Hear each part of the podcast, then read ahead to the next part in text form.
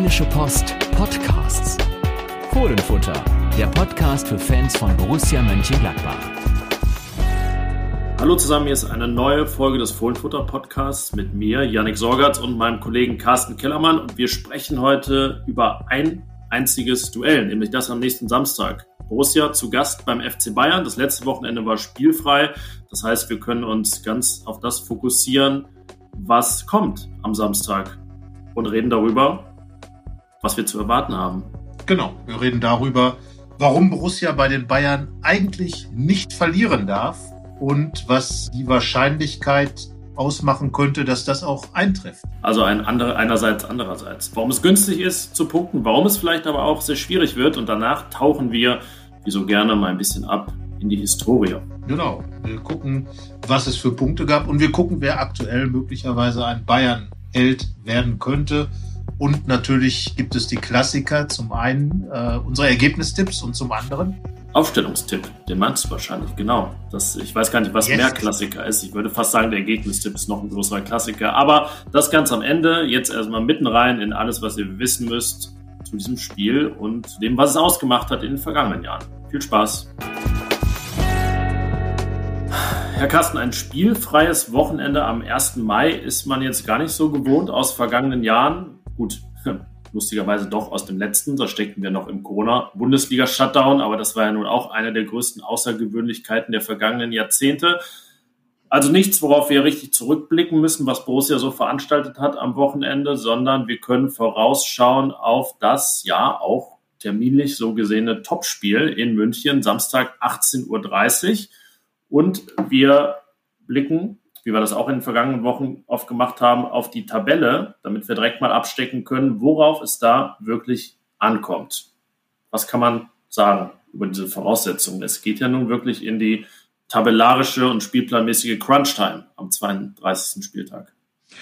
Ja, äh, es kommt einfach darauf an, dass Borussia München-Gladbach dreimal gewinnen muss. Am besten. Und zu diesen dreimal Gewinnen zählt dann eben auch der Sieg beim FC Bayern. Bekanntlich Sechs, sechster Platz ist das Ziel der Gladbacher. Äh, der siebte ist jetzt auch, das wissen wir seit dem vergangenen Wochenende. Von daher war Gladbach ja so etwas wie einer der Co-Gewinner der Pokal-Halbfinals. Äh, durch das Endspiel Leipzig gegen Dortmund ist der siebte Platz jetzt der, der in die Conference League führt und von daher ein Europaplatz. Das ist gut für Gladbach, aktuell diesen siebten Platz innehabend. Äh, aber Gladbach will Platz sechs. Das hat Jonas Hofmann zuletzt zum Beispiel bei uns im Interview nochmal ganz klar gesagt. Klar, seitdem ist noch einiges wieder passiert, aber ähm, in München darf man sich eigentlich nicht viel erlauben. Also Minimum ein Punkt muss her, ähm, denn Leverkusen hat vier Punkte Vorsprung und sollte Gladbach bei den Bayern verlieren, Leverkusen macht seinen Job, dann wäre es da schon gewesen mit Platz sechs und damit dann ähm, nach dem Champions League Platz auch das nächste kleine Saisonziel, das kleinere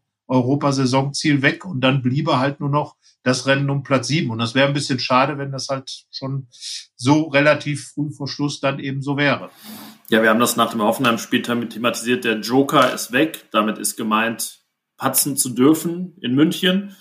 Ähm, ja, bei einer Niederlage ist die Wahrscheinlichkeit ja auch echt ziemlich groß, dass der Platz 6 Zug schon abgefahren ist. Leverkusen spielt nämlich gegen Bremen, die momentan ja vom schwächste Mannschaft der Bundesliga, viele, viele Niederlagen in Folge. Und ja, es gilt, diese finalen Antworten zu verhindern. Das könnte auch mit einem Unentschieden klappen. Selbst wenn Leverkusen dann gewinnt, dann sind sechs Punkte Rückstand. Aber die Tordifferenz ist ja nicht so verkehrt nach den vergangenen Siegen bei Borussia. Drei Tore schlechter als Leverkusen ist man da. Und Leverkusen hat ja zwei doch recht heftige Aufgaben noch vor sich. Letzter Spieltag gegen Union Berlin, die dann noch im Rennen sein werden um Platz sieben. So viel kann man sagen. Und dann letzter Spieltag in Dortmund die aller Voraussicht nach dann noch um die Champions League kämpfen. Also ja, Leverkusen muss jetzt besser mal am Wochenende Meter machen, wenn man da den, Platz, den sechsten Platz sichern will. Ja, Gladbach aber auch. Das ist ja entscheidend. Du hast ja gerade schon Union Berlin erwähnt. Die bleiben hartnäckig mit äh, obendran, die Herrschaften aus Köpenick, und äh, werden sich mit Sicherheit jetzt auf der Zielgeraden auch nicht einfach so abfangen lassen. Äh, Gladbach hat sie ja schon in zwei Spielen erlebt. Äh, Leverkusen darf noch und äh, ja, Gladbach muss auch nach unten gucken, weil es wäre ja auch extrem ärgerlich, wenn man jetzt die Möglichkeit hat, über den siebten Platz noch in die von dir ja doch auch sehr umschwärmte äh, Conference League da einzuziehen. Und äh, das ist Europa. Europa ist Europa. Das haben wir an dieser Stelle ja auch schon mehrfach gesagt. Und äh, dann Achter zu werden, wäre natürlich doppelt ärgerlich. Also die Pokal-Endspielsvorlage, interessanterweise ja auch gerade die von den Gladbach-Fans am meisten, äh, ich sag jetzt mal, bewunderten Clubs. Äh, die am, die am meisten nicht geliebte, ja. Leipzig, ja, so könnte man es sagen. Also die haben ja längst den ersten FC Köln, glaube ich, abgelöst in so in der äh, Unmutsskala zumindest. Naja, aber ähm, egal, die haben jetzt dafür gesorgt, dass dieser siebte Platz eine Chance ist für Borussia Mönchengladbach und die sollte man dann auch nutzen. Das heißt also, Gladbach muss jetzt tatsächlich wie so ein Uhu nach vorne und nach hinten gucken, immer wieder den Kopf mal drehen, was macht Union Berlin. Aber entscheidend ist, ähm, sie müssen die Gladbacher ganz einfach ihren Job machen und am besten, wie gesagt, drei Spiele gewinnen. Ich weiß nicht, was Union Berlin für ein Tier ist. Die sind ja aber wirklich auch sehr, auf sehr interessante Weise involviert. Spielen jetzt äh, gegen Wolfsburg und sind damit dann Dortmunder Schützenhilfegeber, was die Champions League angeht. Dann vielleicht Gladbacher, aber natürlich auch aus Eigeninteresse in Leverkusen. Und äh, ja, letzter Spieltag spielt Union dann gegen Leipzig, die vermutlich dann schon als Vizemeister feststehen. Abschieds, nee, ist ja gar nicht. Doch, ist dann das letzte Spiel von Julian Nagelsmann. Das Pokalfinale ist ja vor dem letzten Spieltag. Also ja, viel gegenseitiges Schützenhilfe geben und sich dann aber auch womöglich in den Rücken fallen. Das kann ja halt im Fall von Union Berlin passieren.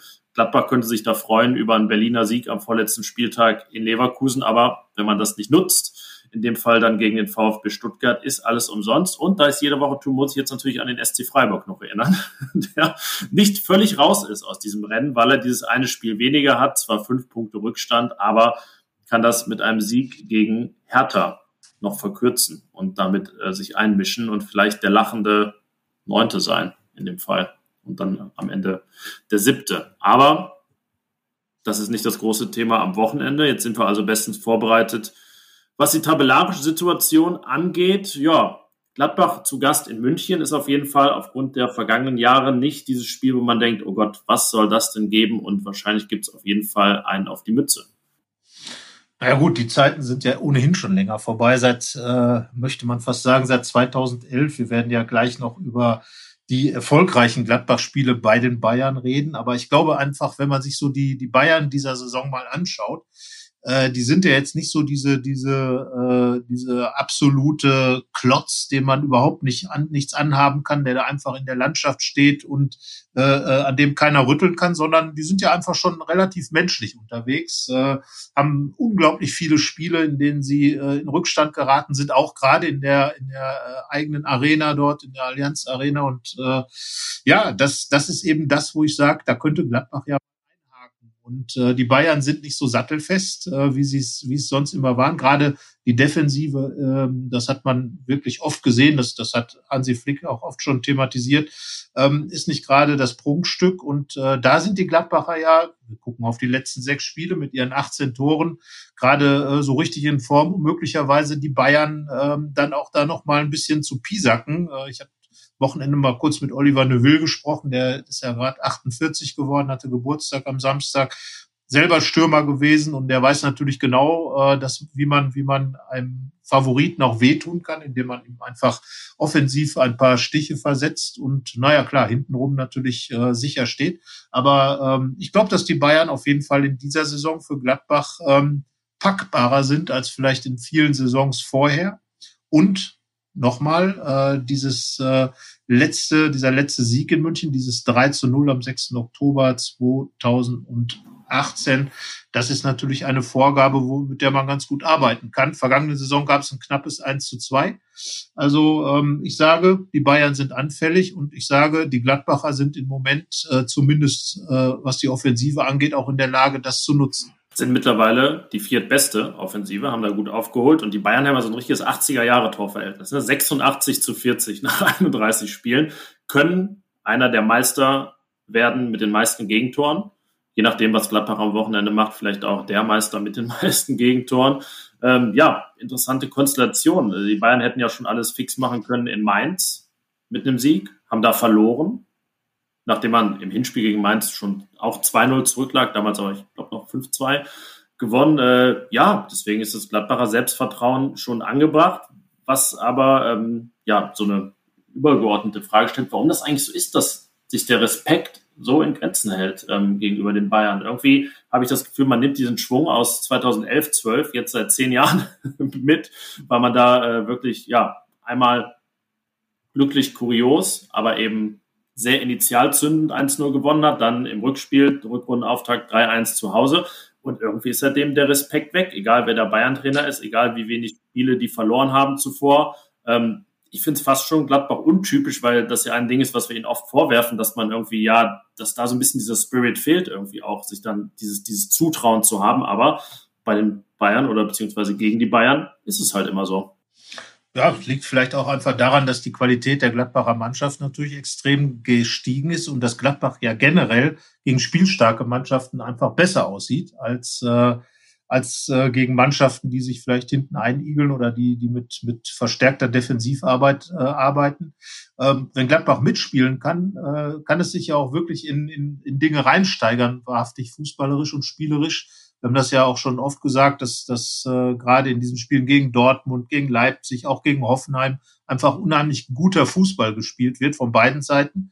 Und dann kommt natürlich noch hinzu, dass ja kurioserweise ähm, Manuel Neuer ja eine extreme Anfälligkeit gerade gegen Gladbach hat. Wir erinnern uns, äh, glaube ich, spontan an drei bis vier bis fünf Tore, die er normalerweise nicht bekommen würde, die er gegen Gladbach hat. Wir hatten vergangene Woche ja ähm, mit unserem neuen Kolumnisten Raphael einen, der mit einem Doppelpack äh, 2015 für den 2-0-Sieg gesorgt hat. Er hat selber zugegeben, das erste Tor, das ist normalerweise eins, was, was äh, Manuel Neuer überhaupt nicht bekommt. Also äh, ließ den auch quasi durch die Hosenträger rollen, den Ball. Ähm, Klar, war natürlich trotzdem auch ein guter Schuss, aber genau auf den Mann, der dann eben äh, den Ball da durchflutschen ließ. Und das sind ja viele Situationen, in denen Neuer komischerweise so gefloppt hat, ähm, was man von ihm sonst nicht kennt.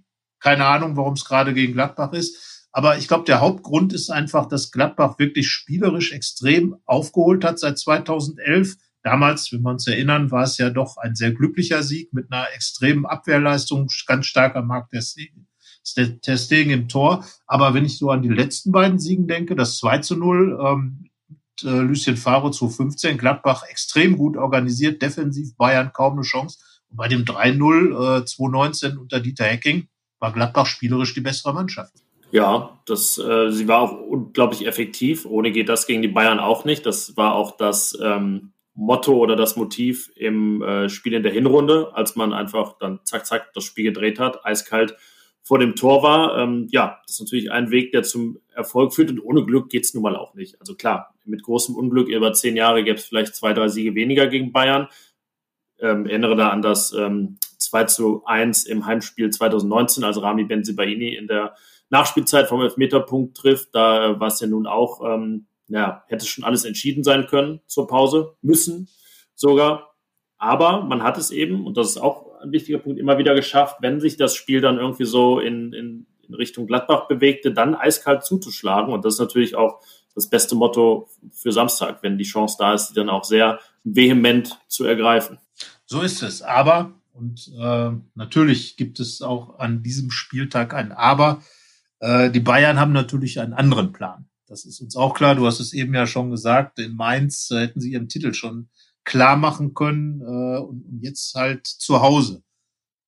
Sagt Oliver Neuville auch, klar, die wollen natürlich am liebsten zu Hause die Meisterschaft feiern. Äh, wer will das nicht, wenn er schon mal eine holt? Beziehungsweise die Bayern holen ja jedes Jahr eine, aber am liebsten halt auch zu Hause.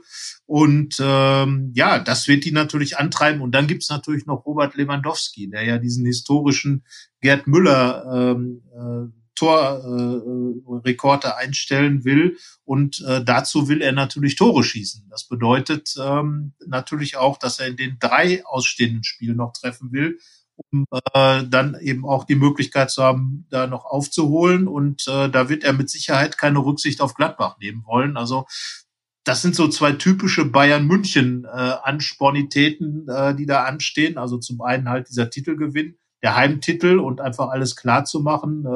Man erinnert sich äh, in den 80ern, 86 Gladbach auch, letzter Spieltag bei den Bayern. Die Bayern konnten Meister werden und taten das dann auch, äh, hörten dauernd Radio, weil Parallelspiel und so weiter und äh, gewannen dann äh, en passant noch, noch 6-0 gegen Gladbach. Also das hat es auch schon gegeben. Und von daher, ähm, Ja, das sind zwei äh, Dinge, die natürlich dann eher für den FC Bayern München sprechen. Abgesehen davon natürlich, dass er der FC Bayern München ist und äh, sehr ungern verliert natürlich. Wobei ich manchmal das Gefühl habe, der Uli Hoeneß hat ja einen ganz, ganz großen Respekt, äh, viele Freundschaften unter anderem zu, zu Rainer Bonhoff, dass wenn die Bayern verlieren, sie dann am ehesten vielleicht noch gegen Gladbach verlieren. Ja, die Statistik, die Statistik der vergangenen Jahre liegt das auch nahe, dass das der Fall ist. Ja, aber es ist ja sowieso, da haben wir ja auch mehrmals schon drüber gesprochen, ein spezielles Verhältnis. Wir haben eingangs über Leipzig und Dortmund gesprochen. Natürlich sind das jetzt keine Sympathien für den FC Bayern, auf keinen Fall äh, unter Gladbach-Fans, aber ich erinnere nur ans Champions League-Finale 2013. Wir haben keine repräsentative Vollerhebung gemacht unter Gladbach-Fans, aber die Mehrheit war für den FC Bayern, nicht für Borussia Dortmund, was ja aber in Deutschland allgemein doch anders aussah, ähm, lag dann damals auch mit Jupp Heynckes zusammen, dem gebürtigen Mönchengladbacher auf der Bank. Ähm,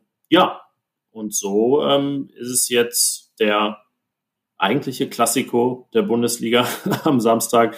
Bayern gegen Gladbach. Gut, natürlich auch aus der Historie irgendwie, dass das immer noch ein, noch ein besonderes Spiel ist. Ähm, ja, in dem Fall ohne jeglichen Hass und so weiter. Und ich finde es interessant, dass es diese ähm, Voraussetzung, Bayern kann Meister werden am 32. Spieltag mit einem Sieg gegen Gladbach 2016 schon einmal so gab. Damals hat es nicht hingehauen. Ähm, also da werden die Bayern nicht minder motiviert gewesen sein, unter Pep Guardiola alles klar zu machen. Es gab ein 1 zu 1 womit äh, die Bayern warten mussten und Stichwort, sie wollen zu Hause Meister werden. Das ist ja über Jahre immer so ein Thema, dass sie das eben nicht werden. Letztes Jahr in Bremen und ja, jetzt könnte auch Gladbach dafür sorgen, dass wieder nichts wird in der Allianz Arena. Ja, ich meine, die große Feier gibt's ja sowieso nicht. Das ist klar, es ist Corona ähm, und äh, dann steht für die, für die äh, Bundesligaspieler ja auch bald das große Quarantäne, Quarantäne-Trainingslager an, äh, um eben die letzten Spieltage nicht zu gefährden. Also von daher wird's ja dann äh, zum zweiten Mal, muss man ja sagen, für die Bayern eine Meisterschaft ohne große Feier. Aber ähm, ja, wie gesagt, es gibt äh, gute Gründe, die für Borussia Mönchengladbach sprechen, genauso gute Gründe sicherlich auch, die für Bayern München sprechen. Und insgesamt sind es einfach viele Gründe, die für ein richtig gutes Spiel sprechen.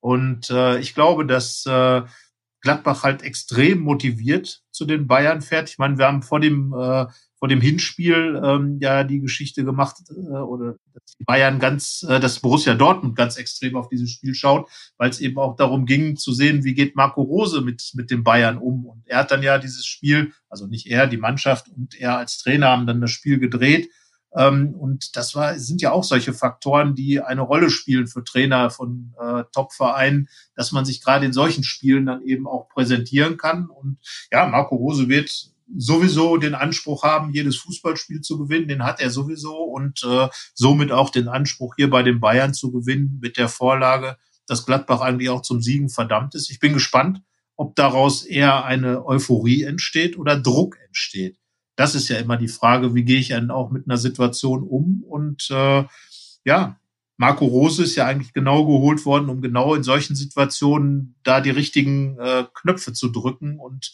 seine Spieler zur Höchstleistung anzutreiben, wenn es darum geht, äh, ich sag mal, wenn es um die dicken Nüsse geht. Ja, wir haben exemplarisch an der Champions League-Saison beides gesehen. Nehmen wir mal so ein Hinspiel gegen Real Madrid, dann haben wir, glaube ich, genau das von Gladbach gesehen, was am Samstag auch gebraucht ist. In Madrid dann das Gegenteil dessen. Also ja, das äh, Portfolio hat alles zu bieten dieser Saison.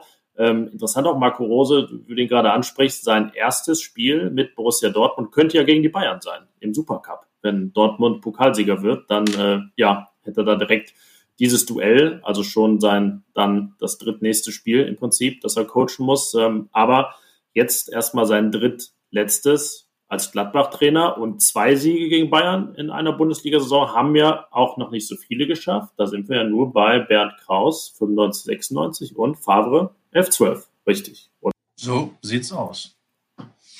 Ja, und äh, das äh, zeigt ja schon, äh, dass äh, wie eben die Situation ist und dass Marco Rose äh, hier auf jeden Fall was was hinstellen will. Also er will natürlich hier mit zwei Europapokalqualifikationen aus Gladbach äh, sich verabschieden, einfach um auch all denen, äh, die die ihm ja gar nicht mehr zugetraut haben, die Mannschaft zu erreichen, mit dieser Mannschaft überhaupt noch etwas zu erreichen, nachdem klar war, dass er zu Borussia Dortmund geht und das wäre dann mit Sicherheit auch eine große Genugtuung äh, in, in Richtung seiner Kritiker und äh, von, allein von daher weiß er natürlich, klar, ein Sieg in München ist natürlich für Gladbach-Fans auch immer noch ein großes Ding, auch wenn es zuletzt ein paar Mal passiert ist.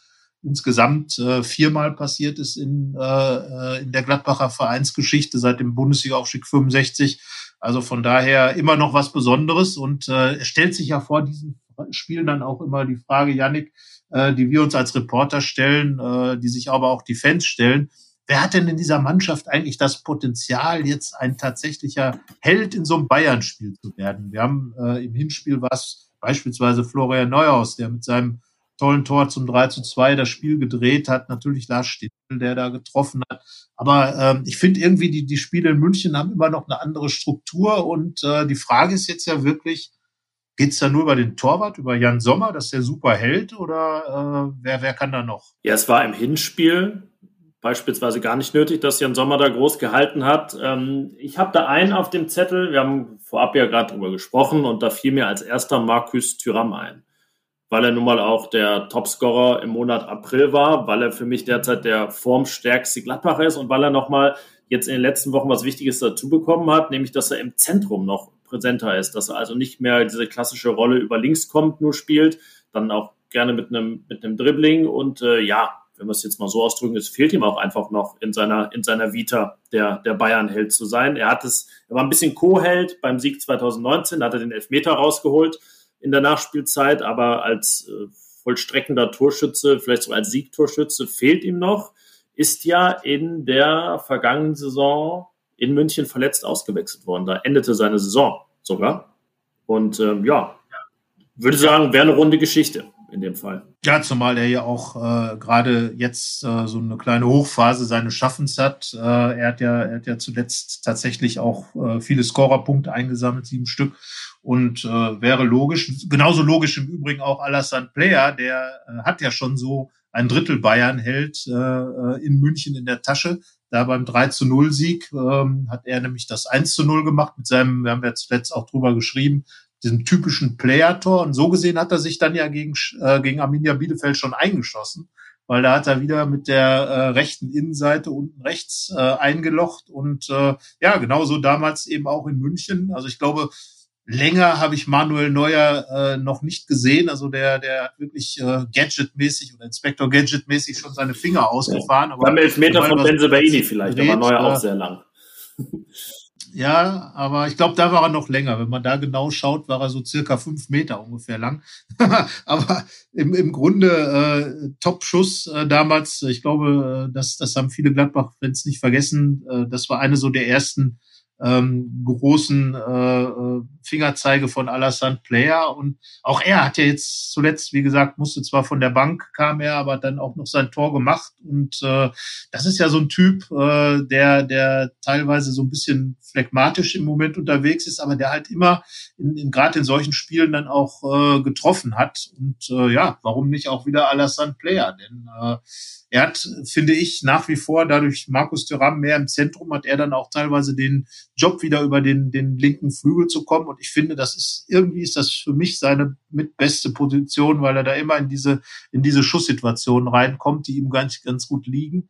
Und ähm, ja, ich finde, er hat viele seiner richtig guten Spiele gerade von der Seite gemacht. Und wenn wir gleich noch über die Ausstellung reden, werden da ja möglicherweise beide auch entsprechend verteilt sein, wie wir es gerade gesagt haben. Also von daher Player mit Sicherheit auch. Und ähm, ja, dann ist eben auch die Frage, ähm, die können wir jetzt noch nicht beantworten, die wird wahrscheinlich erst in den kommenden Tagen beantwortet werden. Was ist denn mit Lars Stindl? Weil auch der hat natürlich und hat es ja auch schon bewiesen, äh, das Potenzial, ein Bayern-Held zu sein. Ich will schon mal spoilern für später. Ich glaube, dass er nicht beginnt in München, aber da kommen wir dann bei der Aufstellung äh, zu und äh, können darüber diskutieren. Ich habe noch ähm, so ein Duo auf meiner Liste für die potenziellen Bayern-Helden. Wie wär's denn mal mit einem Innenverteidiger? Vielleicht nach einem Standard, Nico Elvedi und Matthias Ginter. In dieser Saison äußerst gefährlich und das fehlt, glaube ich, auch noch so in der Liste, oder? Also Rami Benzebaini hat nach einer Ecke den Ausgleich gemacht beim Sieg 2019, aber so ein richtiges, klassisches Bayern-Standard-Siegtor Fällt mir gerade nicht ein. Ginter hat mal getroffen beim. Sieg gegen Bayern. 2017 war das. Ja, ja, genau. Das war, das war zu Hause, genau. Aber ja, klar. Also ich meine, das ist natürlich eine extreme Stärke. Wir dürfen ja dann auch unseren Freund Stefan Leiner nicht vergessen. Der Mann, mit der Mann, der an der kurzen Ecke alles reinmacht mit dem Kopfballwischer. Also äh, klar, ich meine, das ist bei ihm ja quasi um die Ecke als Österreicher, in München. Und wer weiß, also ich würde auch sagen, dass Gladbach natürlich mit Standards immer äh, gefährlich ist, gehört ja auch zu den gefährlichsten Standardmannschaften der Liga in dieser Saison, hat da ähm, ordentlich nachgelegt. Und ja, ist auf jeden Fall eine Sache. Und äh, gerade wo du sagst, diese kurze, kurze Ecke, also lang geschlagene Ecke, aber auf den kurzen Pfosten getretene Ecke, äh, könnte ich mir gerade bei dieser Bayern-Mannschaft schon vorstellen, die ja dann immer nicht ganz so scharf äh, in der Defensive angeht. Ja, nehmen wir unsere drei äh, Verteidiger da mal mit rein und äh, ja, Rami Benzebaini, wie gesagt, sollte es einen Elfmeter geben und Stindl nicht auf dem Platz sein, Vielleicht, weiß ja, vielleicht gibt es auch das große Bayern-Sieg-Bingo. Mal schauen, wir wollen uns nicht zu sehr hier in, ja. in, in Rage vorfreuen und äh, zu viele positive Szenarien malen. Ähm, aber ja, das ist ja das, das Spannende, du hast auch schon gesagt, dass ähm, wirklich viel Interessantes drinsteckt. Ein sehr verdientes Topspiel für diesen 32. Spieltag, auf das wir uns freuen. Und jetzt aber, wir haben gesagt, ja, weil ein spielfreies Wochenende war, können wir jetzt voll nach vorne schauen. Ein bisschen zurückschauen wollen wir ja doch rein nostalgisch und zwar auf besondere Spiele in München gegen die Bayern. Wir haben da zwei Viererpacks zusammengestellt. Einmal vier besondere Unentschieden und dann auch einfach aus arithmetischen Gründen, weil es nicht mehr gibt, die vier Siege. Du wolltest anfangen und sprechen über zwei Unentschieden, die dir besonders in Erinnerung sind. Ja, wie es sich geziemt, liegen sie natürlich weiter zurück als die. Keine Altersdiskriminierung, das wollen wir mal festhalten. Nein, das wäre ja eine Jugend, Diskriminierung der Jugend. in dem Fall, weil äh, wir reden jetzt äh, ja auch über die große, die große Zeit, in der Gladbach und Bayern äh, sich quasi die, die Meisterschaften aufgeteilt haben in den 70ern, aber kurioserweise Gladbach nie dort gewonnen hat. Und äh, es gibt ein, ein schönes Buch, ich habe das hier liegen, von Holger Jenrich, Duell der Giganten. Das beschäftigt sich mit 30 Jahre Bayern gegen oder Gladbach gegen Bayern, heißt es. Äh, bis zu jenem ersten Sieg, über den wir gleich noch sprechen werden. Und äh, eigentlich gab es oder hätte es den ersten schon geben müssen am 21. Mai 1977. Äh, die Gladbacher dorthin gefahren. Die Gladbacher wurden dort deutscher Meister. Ähm, äh, in, in jenem Jahr jubelten dann auch, ähm, aber dummerweise gewannen sie nicht. Dabei führten sie bis in die 90. Minute 2 zu 1. Ähm, Heinkes und Stielecke hatten getroffen, schon relativ früh, 20. und 22. Minute. Du hast es eben gesagt. Flotter Doppelpack. Ähm, Gerd Müller hat das unweigerliche Tor dann gemacht. Und dann führte Gladbach doch tatsächlich bis zur 90. Minute 2 zu 1 vor 77.500 Zuschauern in dieser seltsamen Schüssel mit dem komischen Dach in München. Und dann gab es ein Gladbacher Eigentor. Das, das ist so Borussia Mönchengladbach in, in a nutshell, wie man heutzutage sagt. Meister werden ja. in München, aber den ersten Sieg dort aufgrund eines Eigentores in der 90. Minute vergeigen. Das, das finde ich fast vieles zusammen. Ja, gejubelt wurde aber trotzdem. Also Gladbach wurde in München Meister. Äh, das, was jetzt am Wochenende halt nur äh, umgekehrt passieren kann. Und äh, ja, das äh, liegt natürlich dann doch einiges zurück. Gladbach holte damals äh, den Titel mit 58 zu 34 Toren. Also äh, es war die Zeit, Udo Lattek äh, als Gladbach sehr pragmatisch, sehr bayernmäßig fast schon gespielt hat im Vergleich zu den ersten Meisterschaftsjahren mit äh, 17 Siegen in jener Saison. Gab auch schon mal Saisons mit 21. Die letzte mit 20. Das war alles zum Beispiel auch. Und äh, von daher äh, war es, sagen wir mal, eher so eine, so eine gedämmt, also es war eine Meisterschaft, über die sich natürlich jeder freut, aber eben eine im Stil von Udo Lattek, sehr pragmatisch, ähm, so wie es wie es dann eben war. Und äh, das zweite Unentschieden. Ich würde erstmal da nochmal kurz eingehakt. Sehr schön, dass man, dass man bei Meisterschaften sagen kann, ja, irgendwie, es war ein bisschen gedämpft und auch nicht so viele Siege und jetzt nicht so überragend. ja, es ist eigentlich, es ist eigentlich unfair, weil es war ja trotzdem diese, diese große Saison von Borussia Mönchengladbach. Damals äh, 77 spielte man ja dann auch und ähm, es hatte auch vielleicht mit dem Bayern-Spiel zu tun. Man, man verlor ja damals das äh, Champions League oder das, das äh, Landesmeisterpokalfinale, so hieß es damals noch, äh, in Rom gegen Liverpool. Und äh, nicht sagen, dass diese Meisterfeier in München vielleicht zu heftig ausgefallen ist und man dann nicht ganz so gut vorbereitet nach Rom gefahren ist, äh, wo dann das Landesmeisterfinale war. Also man sollte diese Saison mal definitiv nicht zu klein reden. Also es war das größte Spiel, das Borussia Mönchengladbach äh, gemacht hat, war dieses, dieses Finale gegen Liverpool, fuhr als deutscher Meister dahin. Also von daher war auch ja wiederum eine Titelverteidigung. Also ähm, alles ziemlich groß, aber klar, wenn du fünfmal Meister wirst, gibt es natürlich einen Vergleichswert und äh, 58 Tore äh, für Gladbach, die Torfabrik damals, die auch schon über 100 in einer Saison geschossen hatte. Ähm, ja, war halt ein Wert, wo, ähm, also Berti Vogt sagt immer, äh, äh die Leute, die, die Journalisten sind mit uns damals extrem kritisch umgegangen, wenn wir nur 1 zu 0 gewonnen haben Ja, jetzt habe ich dich gerade unterbrochen mit 1992. Ja, ja. Das äh, ist auf jeden Fall eine Zeit, die sich nicht dessen verdächtig macht, dass man da Sachen kleinreden muss oder kann, weil vieles nicht so groß war. Es war am größer werden sozusagen wieder. Ähm, 92, 93 ähm, dieses Unentschieden, über das du was erzählen willst. Äh, ich bin ehrlich, 92, 93 ist so eine Saison, wo ich, wo ich dir spontan ganz wenig andere Ereignisse nennen kann, was da sonst so los war. Ja, also äh, es war auch äh, eine Saison, in der Borussia am Ende dann tatsächlich Neunter geworden ist und hatte 59 zu 59 Tore. Also sogar ein Tor mehr geschossen als in der Meistersaison, über die wir gerade gesprochen haben. Ähm, hatte 13 Siege äh, neun Unentschieden und zwölf Niederlagen. Und eines dieser neun, beide, zwei dieser neun Unentschieden gab es gegen die Bayern, endeten damals äh, beide Spiele zwei zu zwei. Aber äh, an dem 3. Oktober 1992 war ich tatsächlich im Olympiastadion, damals mit einem Kumpel eine, Süd, eine Tour in den Süden gemacht, äh, über München bis hin nach Zürich und äh, haben dann dort dieses Spiel gesehen. Und es war wirklich das war wirklich Wahnsinn. Also sah gar nicht so wild alles aus zunächst. Hans-Jörg Kriens äh, brachte Borussia in Führung. Olaf Thon glich per Elfmeter aus. Und dann in der 90. Minute traf Thomas Helmer für die Bayern zum 2 zu 1. Und es war eigentlich klar, typisch. Gladbach verliert spät bei den Bayern. Äh, und, äh, und dann kam Dirk Heine. Was sagst du jetzt? Dirk Heine? Es gibt nicht so viele Sachen, die ich über Dirk Heine sagen kann, außer dass er aus der, ähm, aus der DDR stammt. Ist ja dann das erst seit zwei Jahren, seit damals genau zwei Jahren wieder vereinigte Deutschland. war ein Feiertag, Tag der deutschen Einheit. Der, der, der ja. zweite erst. Oder zählt man den ersten mit? Naja, egal. Jedenfalls der zweite oder der dritte. Ja, und dann komme komm ich tatsächlich bei Dirk Heine schon immer auf dieses Tor, das er nicht selber erzielt hat, aber das er vorbereitet hat. Genau, mit einem Volley-Schuss. Also er rannte mit nach vorne. Dirk Heine war ja ein ganz langer Lulatsch, kam vom 1. FC Markt oder spielte für den 1. FC Magdeburg vorher und äh, rannte da mit nach vorne.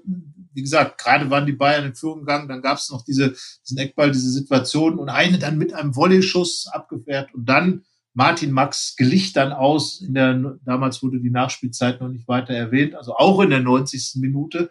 Äh, und dann gab es dann wahrscheinlich hauptsächlich äh, lange Gesichter unter den 64.000, die im Stadion waren. Es war natürlich Oktoberfest. Äh, später sah man dann noch die Gladbacher Mannschaft dort sich tummeln und freudig erregt diesen Punkt zu feiern, der halt schon aufgrund dieses, dieses Spielverlaufs, man hat ja geführt, man hat den Ausgleich kassiert, man hat spät zurückgelegen und dann, man würde, man sagt es ja dann immer so schön, Moral bewiesen. Und äh, wie gesagt, am Ende ähm, feierte man dann am, Oktoberfest diesen 2 zu 2 Ausgleich und natürlich Dirk Heine, der mit diesem Spiel dann ja auch Geschichte geschrieben hat, auf gewisse Weise. Also ähm, ja, hat sich gelohnt, diese Tour da in den Süden. Man hat dann halt dieses Spiel gesehen. Und ähm, ja, also, das waren jetzt äh, vier Tore, von denen die meisten Gladbach, mehr Gladbach erzielt hat, beziehungsweise ähm, insgesamt acht Tore, über die ich gesprochen habe, von denen die Gladbacher halt eins mehr erzielt haben, leider ein Eigentor dabei. Und äh, ja, zwei Unentschieden, die, glaube ich, äh, herausragen in dem, bis zu dem Zeitpunkt. Ja, ich äh, habe auch noch zwei Unentschieden auf der Pfanne, die dann aber schon nach den ersten Siegen stattfanden. Habe es vorhin schon mal angerissen. 2016 ein 1 zu 1 am 32. Spieltag. Der Torschütze des Ausgleichs hieß André Hahn ich meine, die Vorarbeit kam sogar von Lars Stindl, äh, sehr resoluter Schuss von der Strafraumgrenze, wie man das von Hahn so kannte. Und äh, ein sehr wichtiger Punkt im Kampf um die Champions League, die dann tatsächlich eine Woche später schon klar gemacht wurde, die Playoffs vielmehr, der vierte Platz unter André Schubert. Da war dieser Punkt eminent wichtig, sonst hätte man es eben am letzten Spieltag in Darmstadt klar gemacht und die Bayern konnten nicht feiern. André Schubert hatte zum zweiten Mal Pep Guardiola geärgert in dieser Saison, der kurz darauf ja auch äh, Abschied nahm aus München. Ja, auf jeden Fall ein sehr besonderer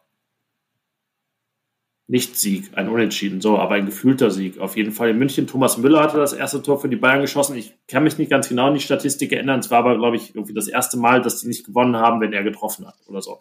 Also, ähm, ja, diese Serie gerissen und das zweite Unentschieden, das ich habe, jetzt bin ich gar nicht chronologisch gewesen, ähm, 2012 in der äh, Post Borussia Barcelona Saison 2012-13, die ja oft von Max Eberl als eine der wichtigsten überhaupt bezeichnet wird. Das war der 17. Spieltag in München nach einer Hinrunde mit vielen Aufs und Ups, dann aber in einer guten Gladbacher Phase, als man sich gefangen hatte und das 1 zu 0 erzielte vom Elfmeterpunkt einer der großen Stabilisatoren in dieser Saison, in dieser Hinrunde, Torben Marx. Ausgleich durch Serdan Shakiri. Dabei blieb es, weil Marc-André Testegen, wie schon im Jahr davor, eine überragende Leistung zeigte. Man holte diesen Punkt in München, der nichts, hinder, nichts änderte an der bayerischen Meisterschaft, die sie dann später holen sollten und ähm, Borussia auch nicht half, erneut in den Europacup einzuziehen, aber trotzdem ein Unentschieden, das sich sehen lassen konnte, weil es damals auch ja noch gar nicht so selbstverständlich war, in München zu punkten. So viel also zu besonderen Unentschieden und damit rein in das Siegelquartett der Gladbacher Bayern-Geschichte. Du kannst anfangen, ist wieder das ja, älteste. Man, man, man, musste tatsächlich 30 Jahre, das ist ja das Thema dieses Buches von, von Holger Jenrich, warten. Äh, 14. Oktober 1995, äh, ich habe es im Radio gehört damals, Familienfest gewesen, im Auto gesessen, ganz klassisch. Äh, WDR-Konferenz gehört und äh, ja, ich, äh, eins der Bilder hier zeigt ähm, Stefan Effenberg in Siegerpose. Er war natürlich, äh, wie, wie oft in dieser Zeit, der Mann, äh, der für dieses diesen Erfolg äh, gestanden hat. Äh, er hat ja auch das äh, erste Tor erzielt, 20. Minute, 1 zu 0. Und dann äh, Andreas Herzog in der 82. Minute äh, war nicht zu Gladbach gewechselt, sondern erzielte für die Bayern äh, oder gegen die Bayern ein Eigentor. Und äh, in der 89. Minute passierte dann das, weswegen das Spiel dann irgendwie am Ende äh, endlos lang erschien. Jean Papin, wie äh, Chapapapa, Chapapapa. Chapapapa äh, schoss, äh, schoss das 1 zu 2 und eigentlich war da klar, ich glaube, ungefähr 95 Prozent der Gladbach-Fans haben dann das Radio ausgemacht und ein 2 zu 2 in ihren äh, Tippkalender äh, eingetragen. Und äh, aber tatsächlich es blieb bei diesem 2 zu 1 äh, der erste Sieg beim FC Bayern München. Äh, man es im Spieltag angereist. Es war alles irgendwie anders. Man spielte, jetzt zuletzt ja auch, mit weißen, ganz weißen Trikots und schwarzen Hosen. Hatte schon zig Kombinationen ausprobiert. Auch schon mal im Brasilien-Look in äh, gelben Trikots und hellblauen Hosen und, und, und, und. Und jetzt eben dieser Sieg äh, bei den Bayern am 14. Oktober 19 95. Ähm, Im Buch steht hier ein außergewöhnlicher Tag, an dem die längst eine der schwärzesten Serien der Bundesliga endete. War wohl so. Und äh, ja, die Gladbacher Helden äh, waren, glaube ich, ziemlich stolz auf diesen Sieg. Das zeigen auch die Bilder. Ähm, Uwe Kamps, Thomas Kastenmeier, Michael Klinkert, Patrick Anderson, Jörg Neun, Martin Schneider, Peter Winhoff, ähm, Joachim Stadler, der eingewechselt wurde, Kalle Flipsen, ähm, Hörsen, dann Michael Fronzek und Wolf wurde noch eingewechselt. Also das war die Mannschaft und äh, ja, die hat dann einfach mal in München gewonnen. Ja, das war der erste Sieg in München, 14. Oktober 1995 und äh, der zweite folgte quasi nicht auf dem Fuße, oder? Ja, sehr ganz interessant, dass der erste Sieg bei den Bayern und der zweite die ungefähr grausamsten Jahre der Vereinsgeschichte einrahmen. Also der erste 95, 96, als man Vierter wurde, 2011, 12 auch Platz 4 für Borussia. Und äh, das ahnte aber, glaube ich, noch niemand an jenem ersten Spieltag der Saison 2011, 2012, als Igor de Camargo, naja, man kann sagen, irgendwie die, äh, also die Zeugung, die zur Wiedergeburt der Borussia führte, das war die Relegation. Die Geburt selbst fand dann in München in der Allianz Arena statt. Ähm, ein langer Ball von Ruhl Brauers. Ich will gar nicht sagen auf die Igor de Camargo, weil es war ja eher so ein Befreiungsschlag. Der Ball titschte einmal auf, de Camargo war vor Manuel Neuer am Ball und dann lag der Ball im Tor. Und bei diesem 1 zu 0 blieb es. Borussia war ein paar Wochen später Tabellenführer. Man spielte 1-1 gegen Stuttgart, gewann dann gegen Wolfsburg. Und das Ganze mündete in der ersten Qualifikation für Europa seit 16 Jahren. Und jetzt kann man fast sagen, jetzt sitzen wir hier aufgrund dieser Initialzündung. Man kann sich ja fast fragen, ob es damals irgendwie überhaupt auf Platz 4 gegangen wäre ohne dieses, diesen Sieg in München. Also es war auf jeden Fall einer, der die Mannschaft richtig euphorisiert hat, weil irgendwie das, das Positive, was man so mitgenommen hat aus der Relegation, direkt nahtlos weiterging. Ja, ich würde sogar sagen, das war sozusagen der Raketenstart äh, dieser Sieg. Also wenn man jetzt tatsächlich die, die Relegation mal so als, als die Initialzündung für etwas Neues hinstellt, dann war dieser Sieg in München, äh, der wirklich aus dem Nichts kam. Also Gladbach kam als, als, als Fastabsteiger nach München und äh, fuhr dann als Sensationssieger wieder zurück und äh, danach schwebte man ja wie auf so einer Wolke durch diese Hinrunde. Man endete oder mündete dann ja unter anderem in diesem wunderbaren Tor, das man gegen Schalke erzielte, dieses äh, Borussia Barcelona Tor, als dann auch diese, dieses Wort von Borussia Barcelona wirklich etabliert wurde und äh, was dazwischen passiert ist, war ja trotzdem, darf man nicht vergessen, auch in der Saison noch eine gewisse Findungsphase, bis dann auch jeder in, an seinem Platz so war, bis Marco Reus dann im Sturm, Sturmzentrum gespielt hat und so weiter. Aber, aber dieses Tor von Igor de Camargo war eines von denen, mit denen er Borussia wirklich auf die Sprünge geholfen hat. Und äh, wenn man dann äh, diesen Sieg sich mal anschaut, du hast es ja schon gesagt, es war jetzt kein ja, kein Sieg, der total verdient war, sondern es war tatsächlich ein erkämpfter Sieg mit einem Tor. Ruhl Brauers hat ja bei uns hier im Podcast äh, bei seinem Besuch äh, gesagt, äh, naja, also wenn er ganz ehrlich ist, war es eher mal einfach den Ball nach vorne geschlagen, als dass er jetzt gedacht hätte, Mensch, da vorne ist ja die, die äh, Schädelplatte von De Camargo, da spiele ich mal den Ball drauf und äh, so weiter. Also ein bisschen noch dem, dem äh, Zufall dieses Tor geschuldet. Äh, tolle Abwehrleistung, starker Torwart Marc-André Ter Stegen und äh, ganz, ganz starker Martin Stranzel hinten drin, der eigentlich alles abgeräumt hat, ein Turm in der Schlacht. Aber im Gegensatz zu den beiden anderen Siegen äh, war es eben keiner, wo man sagen kann, dass er verdient war. Also das unterscheidet ihn zum Beispiel von dem zweiten äh, im, im März 2015, äh, würde ich sagen, schon deutlich, oder? Das war ein sehr verdienter Sieg, der ähm, der erste so richtig verdiente in München von den dreien. Und ähm, äh, ähm, ja, auch gegen einen FC Bayern, der zu dem Zeitpunkt ja vielleicht der beste war, den es jemals gab. Unter Pep Guardiola ja nicht gekrönt mit einem äh, Titel in der Champions League, aber ja, man war immer im Halbfinale und äh, auch auch in jedem Jahr als Borussia durch zwei Tore von Raphael in München gewann und was eben das Besondere war, defensiv was gar nichts zuließ. Ähm, deswegen Marc-André Ter Stegen kann man in dem Spiel an, der war gar nicht mehr da. So, siehst du, ich muss kurz überlegen, es war schon, schon ja im Sommer. Ja, wer auch immer im Tor war, man hat ihn kaum gesehen und äh, ja, er ist auch nicht lobenswert. Lobenswert waren wirklich die ähm, guten Spielzüge, die zu den Toren führten. Ich meine, das erste nach einem Einwurf irgendwie und das zweite ein sehr sauberer Konter Christoph Kramer, Max Kruse steckten da drin. Und ähm, ja, dann vollstreckte Raphael. Ähm, Manuel Neuer sah anderthalb Mal nicht so gut aus. Das hat äh, Raphael ja auch bei in, in seiner Kolumne, bei seiner Kolumnenpremiere bei RP Online äh, erzählt.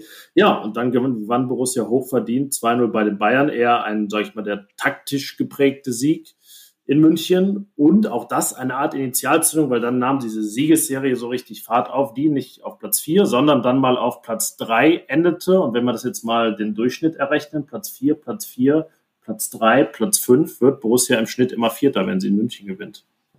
Ja, also das äh, wird dieses Mal dann möglicherweise anders werden, weil der vierte Platz ist ja nun äh, eigentlich nicht mehr möglich für Gladbach, definitiv nicht mehr möglich sogar. Aber äh, wenn man an den letzten Sieg in München denkt, äh, in, in dessen Folge die Gladbacher dann tatsächlich Fünfter wurden in der Saison 2018, 2019, würde ich fast sagen, dass das ein Sieg war, bei dem Borussia Mönchengladbach spielerisch dem FC Bayern total überlegen war. Es war die Saison, in der Trainer Dieter Hecking auf dieses 4-3-3 umgestellt hatte und äh, dieses, dieses System mit, mit doch sehr offensiv ausgerichtetem Mittelfeld, eben mit den beiden Achtern, mit Jonas Hofmann und äh, mit äh, Florian Neuhaus, äh, dann eben auch beibehalten hat. Und das war natürlich eine Demonstration schon der Stärke des Selbstbewusstseins. Und dann gab es ja diese, diese wunderbare Personalgeschichte. Ja, ein äh, Bluff, kann man fast sagen. Ein Bluff. Es war ein Bluff äh, einerseits und andererseits war es ja fast schon ein wundersames Comeback. Lars Stindl hatte sich ja das Schienbein gebrochen in Hannover, fehlte monatelang, hatte am Spieltag zuvor auf der Bank wieder mal Platz nehmen dürfen, aber noch gar nicht gespielt. Und Dieter Hecking hatte auch vor dem Bayern-Spiel der Pressekonferenz so ein bisschen rum. Äh, ja, heute würde man sagen, oder heute nennt man das, glaube ich, geflunkert. Äh, andererseits hat das auch nicht die Wahrheit gesagt, wie auch immer. Jedenfalls stand plötzlich Lars Stindl und ich erinnere mich da in den großen Gängen da in der Allianz Arena im Presseraum waren doch einige Stielaugen zu sehen, stand plötzlich Lars Stindl in der Startformation und wenn man dann überlegt, dass er da wirklich ein unglaubliches Spiel gemacht hat, sogar das 2 zu 0 selber schoss, Riesenballeroberung hatte, zusammen mit Jonas Hofmann und wie gesagt dem Florian Neuhaus da wirklich der Motorwahl. Ähm, Alassane Player schoss dann das frühe 1 zu 0. Also großartige Geschichte eigentlich. Es gibt ja dieses berühmte Foto, der Sieg, der Jubelsprung von Lars Stindl, wo er da wirklich über den Dingen schwebt in dem Augenblick. Und äh, ja, ich glaube, das war so einer seiner ganzen Highlight-Tage in Mönchengladbach, wahrscheinlich sogar seiner Karriere, dieses, dieses 3 zu 0 in München. Borussia, der damals auch in diesen herrlichen äh, Retro-Trikots, ähm, äh, die an die äh, Zeit zwischen 1976 und 85 erinnert, mit dem schwarzen, äh, mit dem grünen, äh, grün-schwarzen äh, Schulter- und Armstreifen. Äh, das hat ja wirklich einen absoluten Kultstatus, auch in der Fanszene.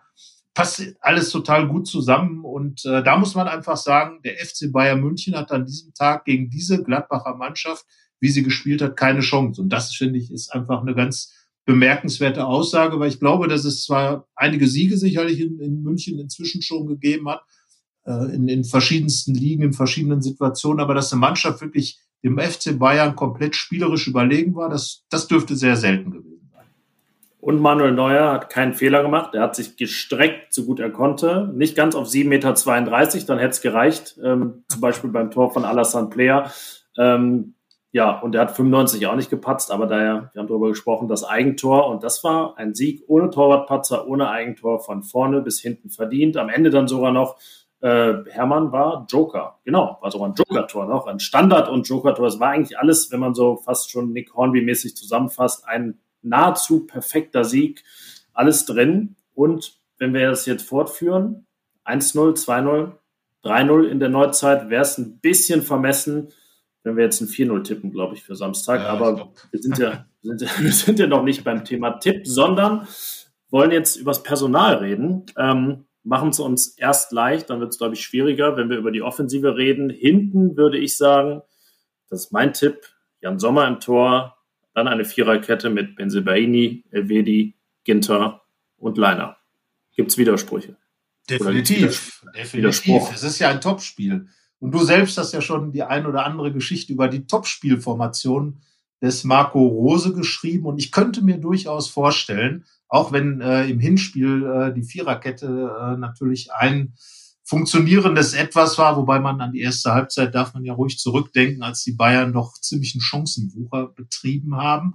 Ähm, und ich würde tatsächlich vielleicht sogar eine Dreierkette sehen, äh, wo dann eben Dennis Zakaria gegen Robert Lewandowski wieder eine Sonderrolle aufgetragen bekommt. Ähm, und äh, ja, wie gesagt, äh, des Öfteren in Topspielen schon bemüht, diese, diese Situation. Ein 3-4-3 ohnehin, äh, möglicherweise auch die Zukunftsversion von Borussia Mönchengladbach. Adi Hütter, Hütter ist ja jemand, der das in Frankfurt wirklich äh, ähm, absolut gängigerweise spielen lässt. Und äh, ja, möglicherweise Marco Rose zuletzt hat das auch so ein bisschen für sich entdeckt. Das hat auch in Teilen gut funktioniert. Und da die Bayern ja auch starke Flügel haben ähm, und Gladbach zuletzt in dieser Viererkettenformation ähm, selbst bei gedoppelten Flügeln im, im 4-4-2 gegen den Ball sehr anfällig war, man denke an das Spiel Freiburg, man denke an das Spiel Hoffenheim. Äh, könnte ich mir schon vorstellen, dass äh, Rose da dieses 3-4-3 setzt, dann eben Dennis Zakaria in die Mannschaft rutscht in die Zentrumsposition äh, in dieser Dreierkette zusammen mit Matthias Ginter und Nico Elvidi und der Torwart, würde ich sagen, ähm, wird nach wie vor Jan Sommer sein. Dann kann ich deine Doppelsechs ja fast schon vorwegnehmen, weil ja nur noch Neuhaus Kramer bleibt. Sie. Korrekt.